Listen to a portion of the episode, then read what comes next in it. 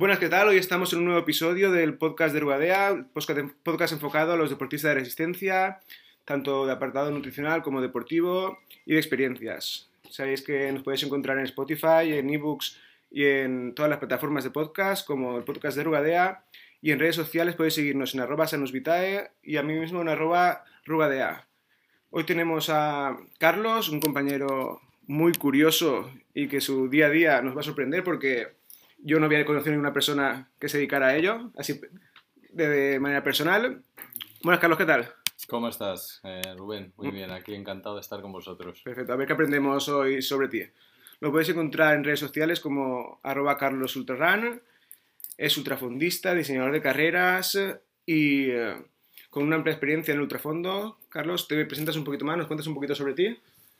Bueno, yo empecé a, meterme en este fregado porque me gustaba lo de la larga distancia y entonces cuando me metí a correr en, carreras de trail y demás, pues al final eh, inevitablemente acabé terminando en haciendo carreras largas. Así que me busqué en mi época, te estoy hablando ya de hace ya bastante, hace 20 años o algo así, empecé a buscar carreras muy muy largas y me enfoqué un poco y me concentré en, en, esas carreras que eran las que me molaban más. O sea, a mí las carreras cortas, pues, pues se me quedaban cortas. ¿De qué deporte vienes? ¿Con 20 años por qué, deporte No, eh, a ver, yo durante, cuando era más joven, empecé, yo empecé a correr desde siempre, desde el colegio. En, el, en, el, colegio, de hecho, sin terminar el colegio ya hice mi primera maratón, algo que mm. creo que ahora me dijeron hace poco que estaba incluso prohibido. Ahora creo que ya no dejan hacer maratones a menores. Con, menos de 18 años no. Yo tengo un chico, uno de pueblo, que corrió con la inscripción de su hermano, que su hermano tenía 18 y él tenía 17. ¿Ah, y, tuvo que hacer eso para poder correr. pues eh, yo, yo, yo, sí me acuerdo que corrí la primera maratón mía con, con menos años. ¿Cuál fue? La de Madrid, la de Ampoma, sí, sí, sí. Y, y empecé a, a meterme en, carreras y, y, ahí estuve durante muchísimo tiempo. Y luego hice un montón de cosas, fundamentalmente esquiar. Hmm. Me dediqué a esquiar y luego me convertí en profesor de esquí también. Estuve hmm. dando clases durante nueve años en una escuela y ahí estuve durante bastante tiempo, pero luego he hecho muchas cosas, he hecho bicicleta, he hecho parapente, he hecho buceo, eh, no sé, un poco de todo. La próxima me llamas y te acompaño a hacer alguna locura de estas. Ah, muy bien, muy bien. Eh, hasta que luego descubrí lo del trail y ya me, por ahora me he quedado aquí. Yo te, te enganchó. Sí, me enganchó bastante y mm. entonces nada, me he quedado aquí corriendo, que además es un deporte que es una pasada. Perfecto. Y eh, como profesional, ¿desde cuándo hace que te dedicas al ultrafondo y cuál es tu labor? Pues, eh, a ver, yo cuando empecé en estas carreras empecé corriendo, eh, como cualquier eh, deportista, digamos, apuntado a carreras y demás, y luego por motivos personales, pues me quedé sin trabajo y entonces empecé a, a colaborar con unas eh, eh, organizaciones, sobre todo empecé con una italiana, con una que se llama Citoway, y, y, empecé a ayudarles a marcar carreras. O sea, me, me pidieron que, que, formara parte del equipo de marcaje y al final el equipo de marcaje se quedó en, en, en yo. empecé a hacerlo yo. Pero marcaje no te limita solo a poner las balizas. Empecé así, Empecé con poniendo las balizas, pero el, el, tema está en que como yo me, bueno, de siempre me he apañado bastante bien con un GPS, la tecnología me ha gustado, me, me ha parecido siempre muy divertida, muy entretenida y demás, entonces pues lo que he hecho ha sido em, eh, utilizar eh, esos instrumentos en mi trabajo para marcar las carreras y entonces el, director de carrera vio que me apañaba muy bien y, cuando hubo que hacer una versión nueva de la carrera o una carrera nueva, entonces me llamaban a mí precisamente mm. para, para diseñarla, ¿no? Para decidir por dónde tenía que ir, ¿no? Y, y, entonces así, digamos que empezó la cosa a crecer y a expandirse y al final, pues ahora estoy trabajando diseñando carreras nuevas por el mundo, porque mm. además es que no es un trabajo que haga en España, casi prácticamente nada lo hago en España, muy poquito. Eh, entonces me dedico a eso, me dedico a, pues a diseñar carreras por el mundo eh, de, ultrafondo, lo cual está muy bien. Seguro que nadie de lo que nos escucha ha trabajado de eso. Pues mira... y a muchos les gustaría, y a muchos les gustaría. Yo siempre digo que creo, si no hay, y hasta ahora no ha habido nadie que me haya corregido y me haya demostrado que eso no es así, creo que soy el único del mundo que se dedica de una manera profesional a, este trabajo. Porque todo el mundo, mm, o sea, no te digo que no haya más gente que marque mm. carreras, por supuesto que sí, hay un montón de carreras. a, nivel, profesional. Pero a nivel profesional, que se dediquen solo a eso, eh, que yo sepa, solo estoy yo. Así que sí, mm. guay. Perfecto. Y por ejemplo, ahora vas a Namibia o a Marruecos o a Sudáfrica, te plantas allí y ¿qué haces? ¿Qué decides con qué te vas a solo ¿Cómo tiene que ser la carrera? A ver, el proceso es, es, un poco complicado y también es importante la mm, eh, experiencia que tienes, ¿no? Porque eso puede, digamos que lo acelera la manera de actuar, ¿no? Pero el, tema está en, vas allí, empiezas a inspeccionar la zona y empiezas a ver un poco qué, qué, qué tipo de paisaje hay, todo esto yo siempre voy con un, par de Garmin, ah. eh, un par de Garmins grabando absolutamente todos los tracks que yo hago. Sí, sí, sí. Siempre he utilizado Garmin y, y la verdad es que no, no vamos, es, es, absolutamente y con diferencia la mejor herramienta que, que, tengo. Entonces, además, lo bueno que tiene Garmin es que además tienes una aplicación eh, que se llama Basecamp, que es gratuita encima eh, para el ordenador, ¿no? Entonces todos los tracks que tú grabas, luego te los vuelcas al, ordenador y ahí es donde, lo, que digo yo es, ahí es donde cocino. Es decir, mm, corto por aquí, pego por allá, no sé qué, ¿sabes? Y entonces de ahí sale el, track final de la carrera. Mm. Pero claro, para tener el track final de la carrera lo que tienes que hacer es inspeccionar un montón. Mm. Pues para hacerte una idea, eh, por ejemplo, para una carrera en Namibia que acabo de diseñar en diciembre, la última carrera que he hecho, eh, la carrera son 250 kilómetros y yo habré hecho unos 2.900 o algo así. Iba a preguntarte eso, para una carrera así de larga, ¿cuánto tiempo estás para diseñarla? Entre dos y tres semanas. Más luego por lo menos una semana o diez días en casa. O sea, de vuelta a casa eh, tengo que estar eh, un poco montando los trozos eh, que faltan o tal. entonces, más o menos necesito alrededor de un mes para montar una carrera así de 250 kilómetros. Y te dice, suele decirte la organización el nivel de dificultad, si hay desnivel, si prefieres zonas un poquito más agresivas, o te suelen dejar carta blanca? Mm, no, no, a ver. Pues depende del perfil de deportista que claro, se la organización, a ver, ahora ya llega un momento en el que yo las organizaciones con las que trabajo las conozco fenomenalmente bien, con lo cual ya no hace falta que me lo digan, pero mm. obviamente al principio sí, ¿no?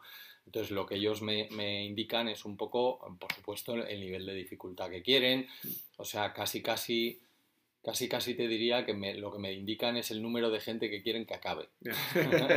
eso, eso también es. ¿Sabes? Que entonces me dicen, oye, yo me gustaría que acabaran casi todos o, me gustaría que fuera muy dura y que no acabaran mucho. Entonces yo ya elijo el recorrido en mm. base a, a la dureza de, que me han solicitado, ¿no? Entonces eso es importante, pero luego hay un montón de cosas que, que ellos no me indican y que, que yo tengo que valorar. Por ejemplo, la, la parte logística, o sea, mm. yo qué sé, pues yo qué sé, si yo decido poner un campamento, obviamente en un campamento tiene que ser en un sitio donde puedan acceder camiones, porque tienen que ir camiones a llevar el material, entonces mm. no puedo poner un campamento en un sitio que sea maravilloso, pero que no se puede llegar, ¿no? Entonces solo en helicóptero. Eso lo hicimos una vez nada más en, la vida, en la historia de en los 17 años o algo así que llevo haciendo este trabajo. Un campamento lo hemos hecho que solo llegamos en helicóptero, pero el resto no. El, resto más fácil en camión. Curioso. Perfecto. Eh, el Ultra, ¿de dónde venimos? ¿Cuánto empezó a popularizarse? ¿Hace 10 años, 15, 20? Porque claro, eh, hace tiempo que existe, pero eran, entre comillas, cuatro locos. Ahora mucha gente que conocemos ha hecho ultras. Pues mira, a ver, eh, eh, las carreras de ultradistancia eh, te sorprendería porque en, los años 1800, en los años, en 1800 ya se corrían carreras de ultra. Y te puedo decir una cosa que además es una cosa bastante curiosa, y es que como en esa época no existían otro tipo de deportes de, masas, tipo mm. el fútbol y tal, o por lo menos no estaban tan extendidos como, como, como están ahora, ¿no? Mm. eh, en esa época las carreras de ultradistancia se corrían en, estadios en donde la gente iba a ver a estos deportistas, pero por miles. O sea, iban miles de personas a ver a esta gente, cómo corrían. Y estamos hablando de que eh, se, llamaban, se llamaban Six Day Races, o sea, carreras de seis días, ¿no? Y, y se corrían pues durante seis días sin parar los tipos y la gente iba allí, pero miles y miles de personas. Un tío que ganaba una carrera de estas, un deportista, se convertía en un millonario porque había unos premios en dinero que eran una burrada, ¿no? Y entonces ese tío se, eh, era un tío famoso ya para el resto de su vida y encima millonario, ¿no? Entonces era una pasada, hecho estas carreras. Lo que pasa es que luego, bueno, pues aparecieron otros deportes, aparecieron eh, de masas y, tal, que han tenido un poco más, más a lo mejor más llamativos, más interesantes, o deportes de equipo además, sobre todo, porque obviamente las carreras son individuales, ¿no? Entonces, eh, la cosa fue degenerando en, en, o sea, se fue bajando la importancia de las carreras estas y entonces al final desaparecieron. Y por ejemplo, el 18 de abril corremos en Valencia las 24 horas de ultrafondo, en pista. ¿Ves? Yo, es un reto solidario, la corro en equipo, que haremos una horita cada uno, pero hay un chico, Iván Penalba, que hace más de 300 kilómetros. Ah, sí, además le conozco, me parece. Por yo, yo, yo, yo, lo entrené en sus inicios, cuando empezó con el triatlón lo entrené yo. Ah, sí. Y ahora es una máquina. Claro, joder, qué bien, me alegro, muy bien. Sí. Entonces, luego, la, cuando, cuando nació, yo tengo una teoría que, que, que no sé si es así o no, pero me parece bastante lógica, y es que el trail, porque todo el mundo dice, no, el trail nació con los romanos, con los, con los egipcios, no, mm. no, el trail nació con los bosquimanos en no sé dónde, y yo, a ver, o sea, si, tú estás en una isla desierta, Tienes que ir a buscar comida. Y no tienes, sí, pero no tienes, no hay ningún animal en toda la isla desierta. Tú, entonces lo único que comes son verduras. ¿Tú eres vegetariano? Mm. ¿Eh? Es una pregunta. Yo no, yo no. Tú no eres vegetariano, vale. Entonces, pero si estás en una isla desierta y solo comes verduras, tampoco eres vegetariano. Es que solo hay verduras, con lo cual no te queda más remedio que comer verduras, ¿no? Vale, pues el trail lo mismo. Si no hay carreteras, pues mm. quiere decir que no es que fuera trail, es que era lo único que tenía, ¿sabes? Entonces, en mi opinión, yo tengo la teoría de que el trail se inició cuando se inventó el asfalto.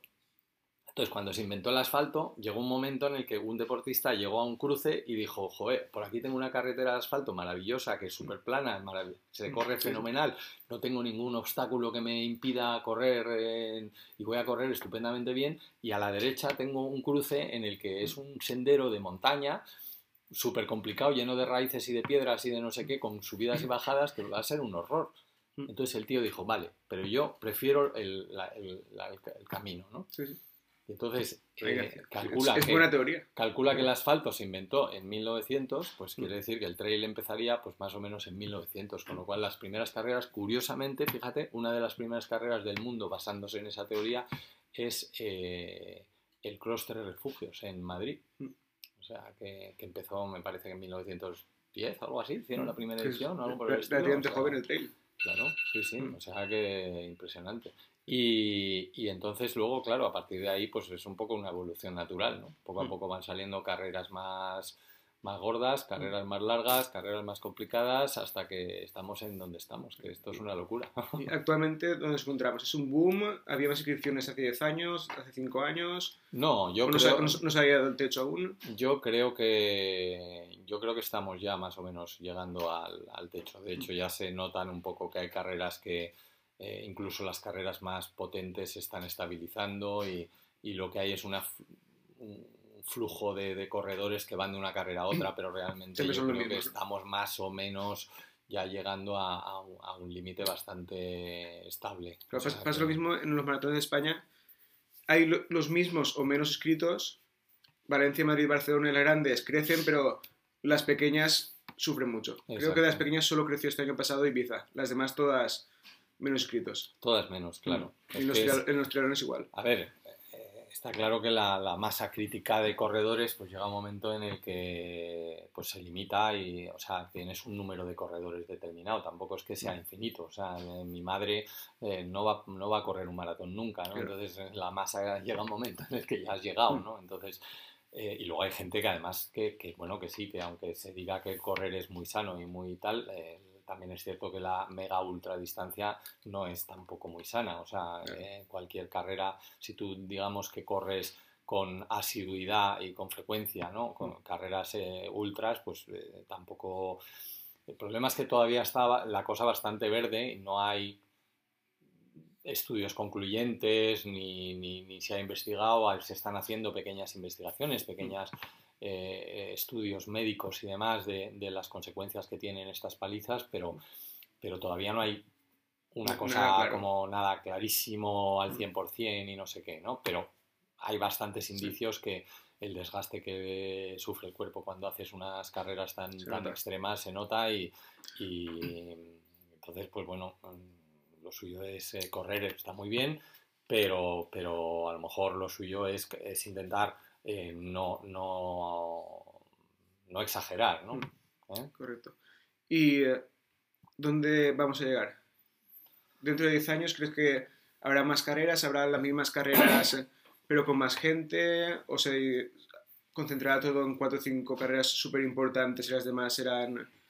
Mira, yo cuando empecé, estoy hablándote de hace 1997 más o menos, algo por el estilo, entonces ahí eh, debería, debía haber, pues no lo sé, a lo mejor a ojo te puedo decir 400 carreras en el mundo de trail o algo por el estilo, como muchísimo. Mm.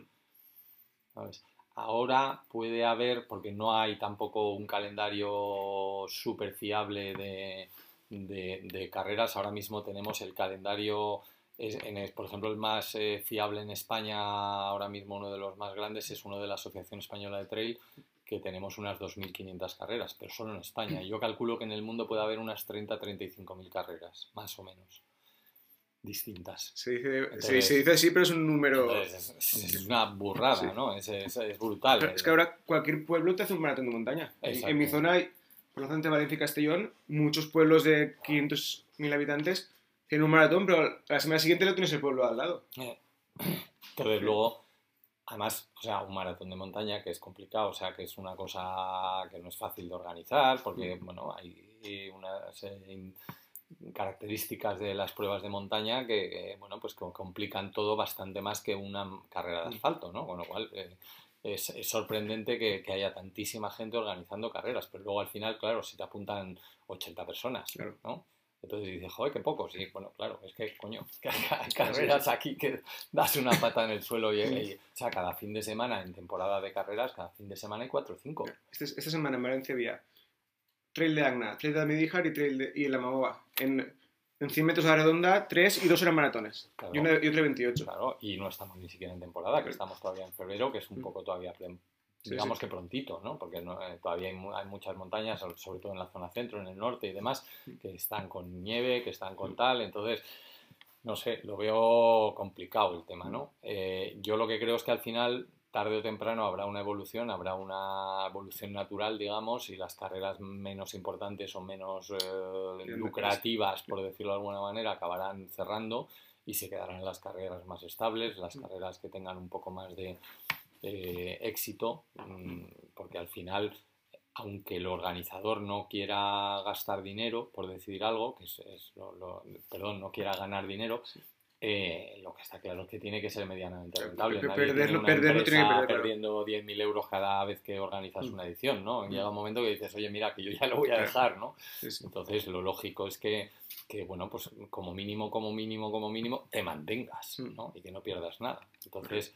Eh, al final eso es una evolución natural y bueno, pues se quedarán las carreras más, más eh, lucrativas o más eh, que sean más estables, que estén un poco más estabilizadas en su territorio, que tengan un número de inscritos que les permita pagar los gastos y, y sobre todo que tengan un equipo de organización que sea capaz de mantenerlas, ¿no? Mm. Porque hay muchas veces que una carrera de estas un año o dos, ya está, sí. Que te cansas un montón, ¿sabes? Entonces yo que estoy, en, digamos que he cruzado la raya y que me he ido para el otro lado de, en vez de correr, me he ido al lado de organizar, te puedo mm. asegurar que prefiero mil veces correr. Claro.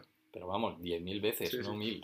La gente no, no, sabe lo que hay, se piensa que es llegar a poner balizas, dos habituamientos y ya está. Y- Claro, claro. Es como decir, joder, ¿cómo es que no han puesto aquí? A ver, a ver, te lo explico. Porque es que poner eso ahí implica que tienes que primero fabricarlo. Segundo, llevarlo allí. Tercero, tener un tío que esté atento porque si no, cuando vuelvas ya no está porque te lo han mangado. Claro. Cuarto, no- o sea, al final hay una serie de implicaciones para cada cosa que tú alegremente dices, joder, ¿cómo es que no han hecho esto? Mm. Macho, porque eso, eso implica una serie fácil. movidas que, que- que tú no has pensado cuando has Mm. hecho el comentario, pero que es una Mm. historia, ¿no? Entonces, pues bueno, eh, no sé, es todo más complicado ¿no? de lo que parece. Pero Perfecto. bueno, eh, lo que sí está claro es que a la gente le mola y, y el hecho de que haya 30.000 carreras, pues quiere decir Señal- que, señal de señal de que es un mundo que está en, cre- en crecimiento, Mm. por lo menos por ahora, y a, eh, y a ver qué tal, ¿no? Perfecto.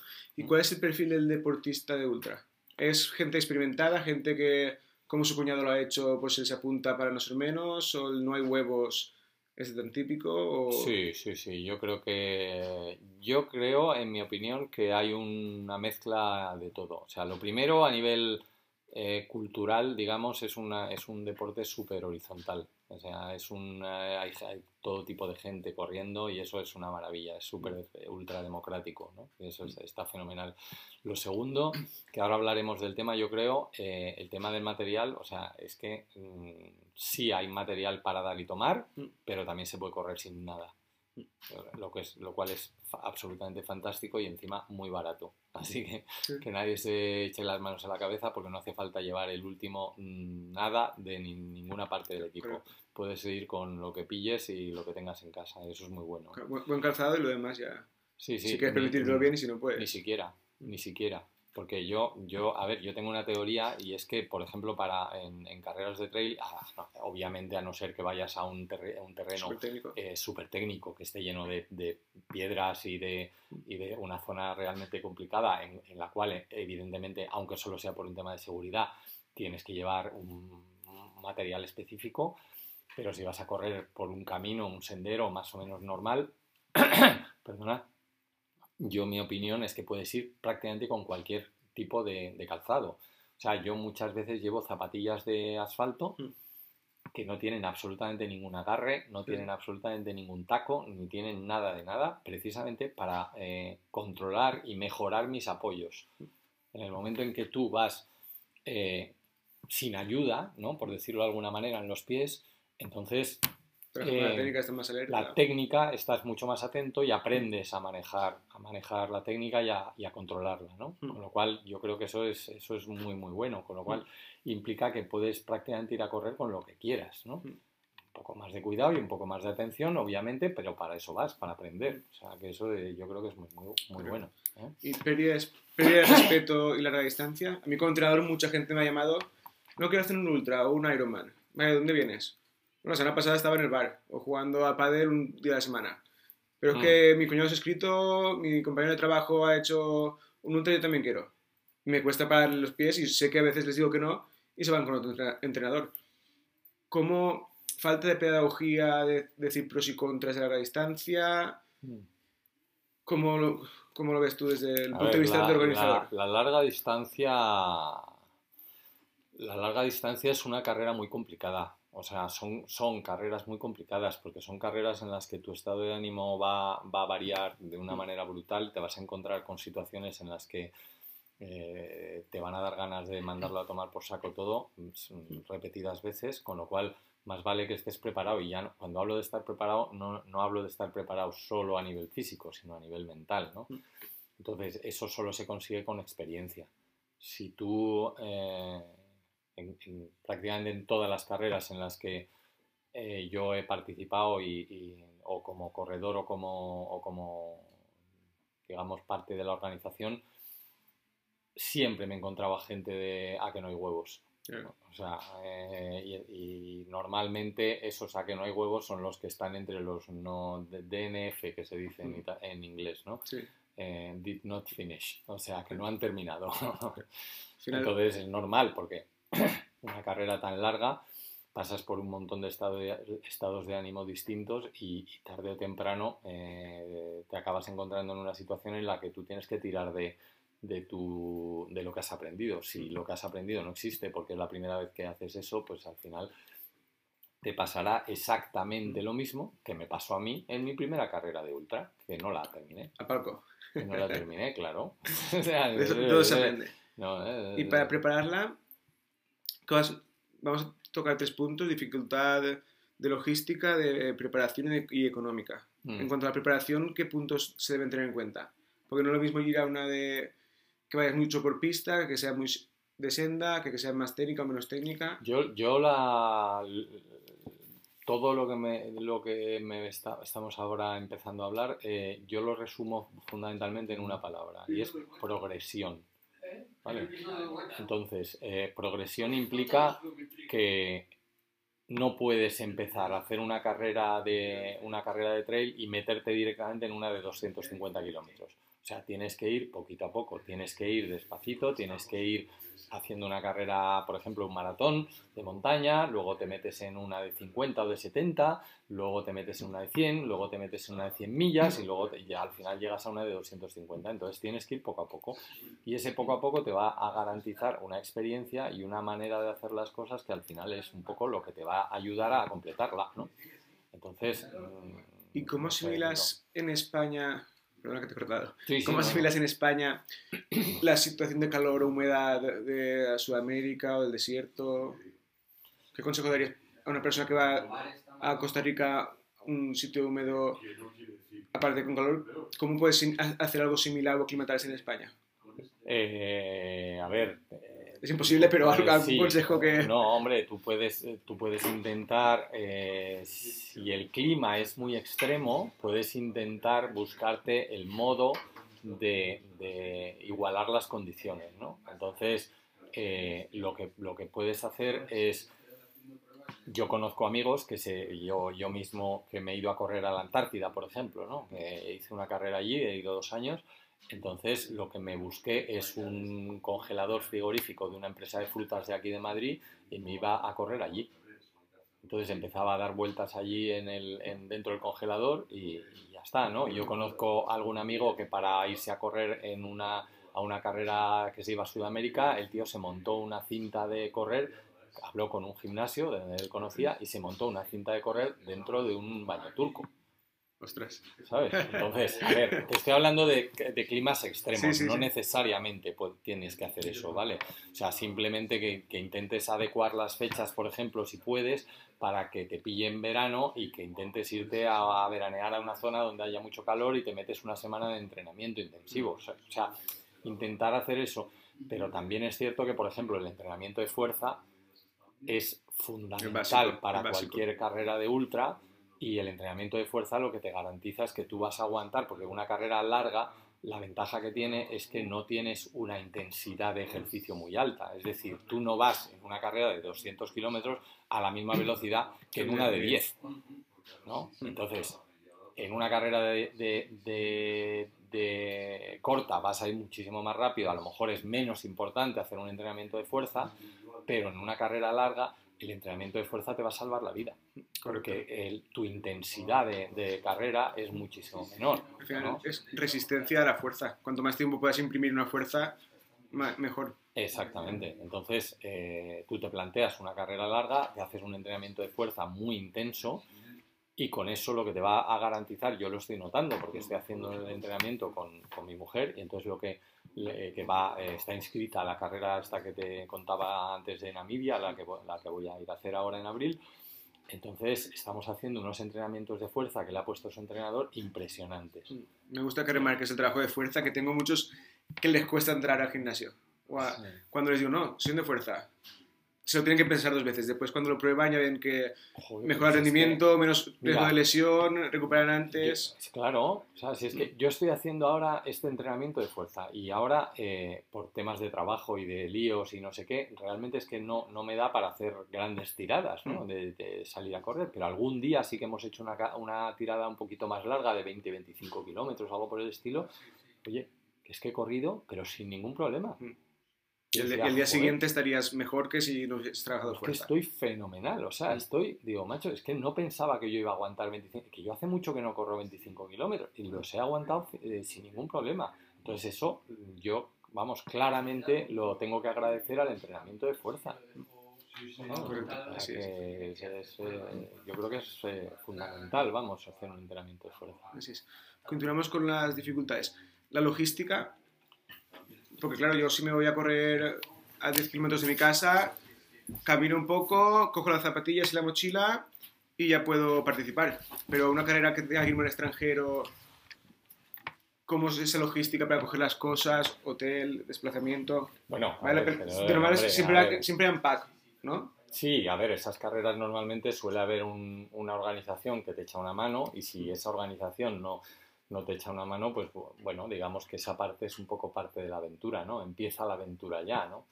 Entonces, pues eh, hay que buscarse un poco la vida, ¿no? Hay, yo, yo- ha habido carreras en las que tienes que coger tres o cuatro aviones, ¿no? Para llegar, porque claro, el problema de los sitios lejanos es que están muy lejos. Claro.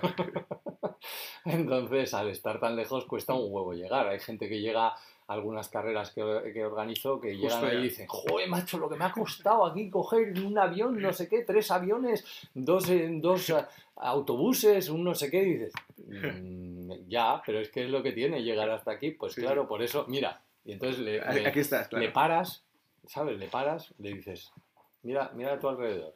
Hmm. Y el tío se queda así y dice, macho, ha merecido la pena, ¿eh? Claro. Claro, y digo, claro, pues eso, claro, ¿qué pasa? Que, que esto no está al lado de Móstoles Claro. o de, o de eh, Castellón o de Hmm. tal, ¿no? Porque si estuviera al lado de Castellón, a lo mejor no sería así, a lo mejor habría un prica. Claro, así es, así es. Lo que, lo que habrán visto tus ojos, ¿eh? Qué envidia.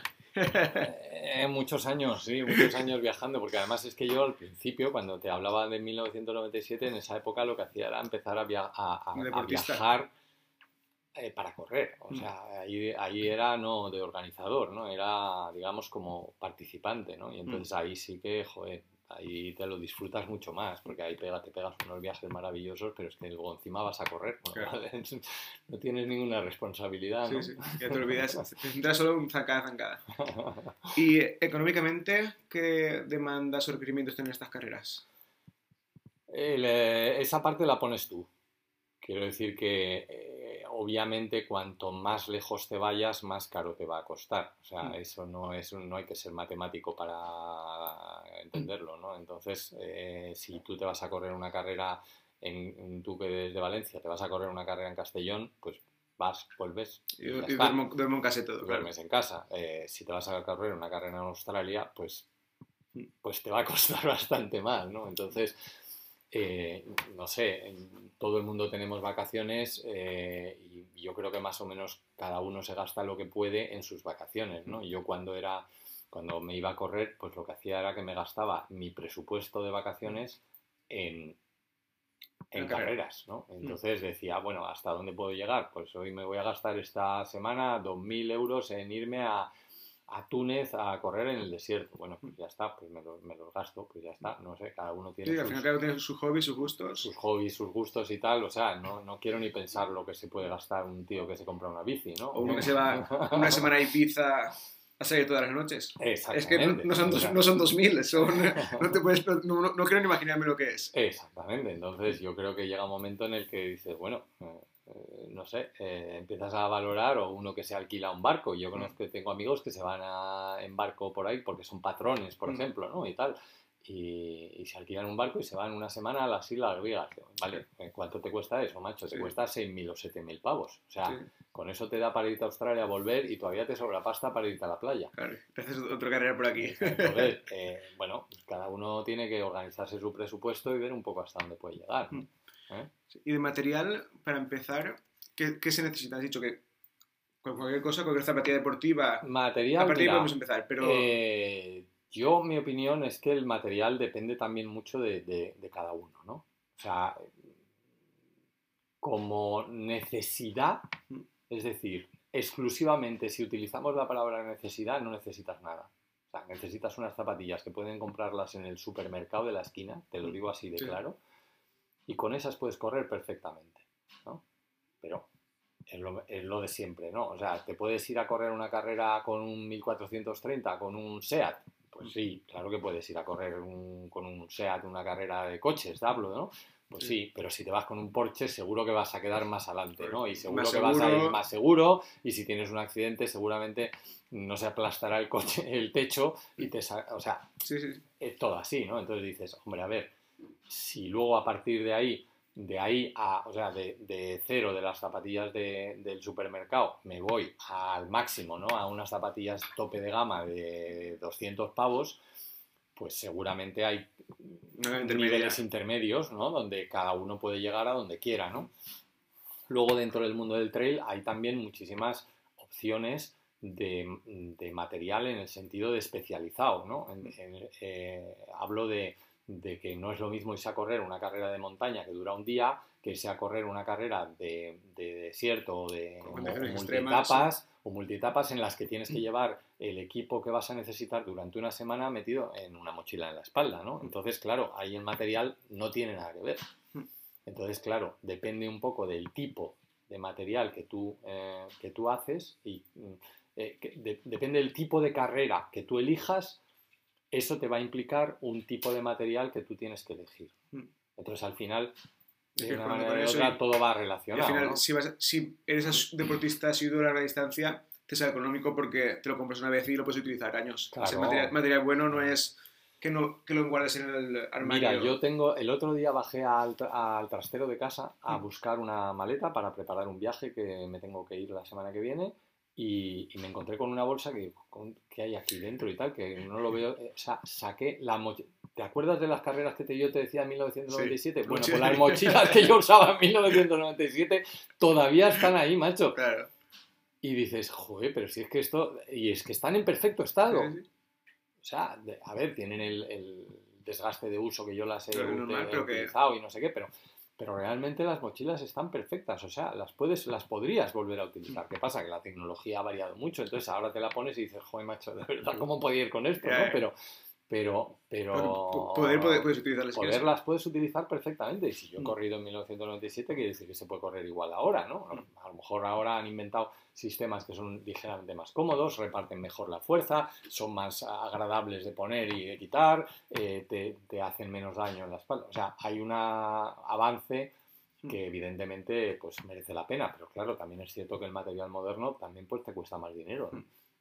Yo también abogo un poco por la, eh, el- la reutilización, porque al final todos estos materiales son plásticos, ¿no? Sí. Entonces, eh, lo que hay que intentar es evitar el plástico, mm, decir, bueno, pues yo ya lo he utilizado y ya lo tengo ahí y tal. Entonces, pues, intentar comprar material de segunda mano. Claro, hay gente que que, hay- se, hay compra, se compra material y que no lo utiliza o que ya no lo va a necesitar y está en perfecto uso. Pues oye, pues cómprate esa mochila y ya está. Claro. Empiezas con esa, que te va a costar la mitad o menos de la mitad que, que- que una nueva, ¿no? Y tampoco hace falta que vayas con el Con el último tope modelo, de gama, el nuevo modelo y no sé qué, pues qué más da, ¿no? Yo, yo voy con mochilas de hace la tira de años, para mí me da exactamente igual. Basta con que hagan la función, ¿no? Correcto. O sea que es- eso es importante. Entonces yo creo que el material no es eh, No crucial, un es material, de- un- una un- dificultad. un, eh, una dificultad o algo determinante para, para tomar la decisión de decir eh, lo hago, no lo hago o no sé qué. Pues Mm. no, da igual. Sea, no, no, es, no es algo que, que tenga que preocuparle a nadie. ¿eh? Nos hemos ido ya casi 40 minutos y eran 25. No me digas. ¿Cuánto hay que, que aprender de ti? Me pasa como con Luisa Rivas, que igual, que eran 25 minutos y nos fuimos a 40. Pero es que est- estaba muy a gusto. Iba a hacerlo de 3 horas. Para ir acabando, que si no la gente ya me dice que me alargo mucho. ¿Qué prueba como deportista habías puesto? Eso, mejor mojarte, mojarte un poquito. Habías puesto muchas expectativas y dijiste, ostras, no es lo que esperaba. Pues mira, me voy a mojar un mogollón. Me voy a tirar a la piscina que te cagas, el Ultra Trail del Mont Blanc. ¿Sí? Sí. Porque mira que era uno que tenía yo en mente para hacer algún día. No, pues el- a ver, el Ultra Trail del Mont Blanc lo que tiene y que es absolutamente maravilloso es el ambientazo que hay, Mm. o sea, es brutal, ¿no? Eh, y, y es espectacular la carrera, es- está muy bien, es muy chula, ¿no? Pero el problema de esa carrera es que se ha masificado Claro. de una manera brutal y, y es una carrera en la que hay una cantidad de colas que no es ni medio normal. O sea, no, no, no creo que el recorrido que, tien- que han seleccionado Mm. eh, sea capaz de asimilar el tanto número de gente que tienen inscritos a las carreras. Mm. Y entonces De hecho, es una de las primeras carreras que ha tenido que poner un, un, sorteo. un por supuesto el sorteo, ¿no? Pero no hablo de eso, hablo de, de un equipo de gente para, de cuando acaba la carrera, para arreglar los senderos que, que los tres mil y pico tíos o no sé qué que pasan por ahí El eh, dejan. lo destrocen, eh, destrozan el sendero y tienen que hacer eh, un- arreglar un poco aquello porque claro, lo dejan hecho polvo. Entonces, mm, no sé, es una carrera que me parece que es un poco una pena. O sea, se tendrían que controlar un poco el, Mm. el número de personas que, que- que asisten, ¿no? Porque es, es excesivo para el, para el tipo de, camino que tienen. ¿eh? Sí, sí. O sea, ojo, si eligen un camino más, eh, más adecuado al, al número de personas que van, entonces, pues sí, entonces Mm. eso me parecería bien, pero vamos, para que veas que no me ni un pelo. Y la que más te ha gustado, que te ha enamorado y has dicho, me encanta este deporte gracias a esta carrera.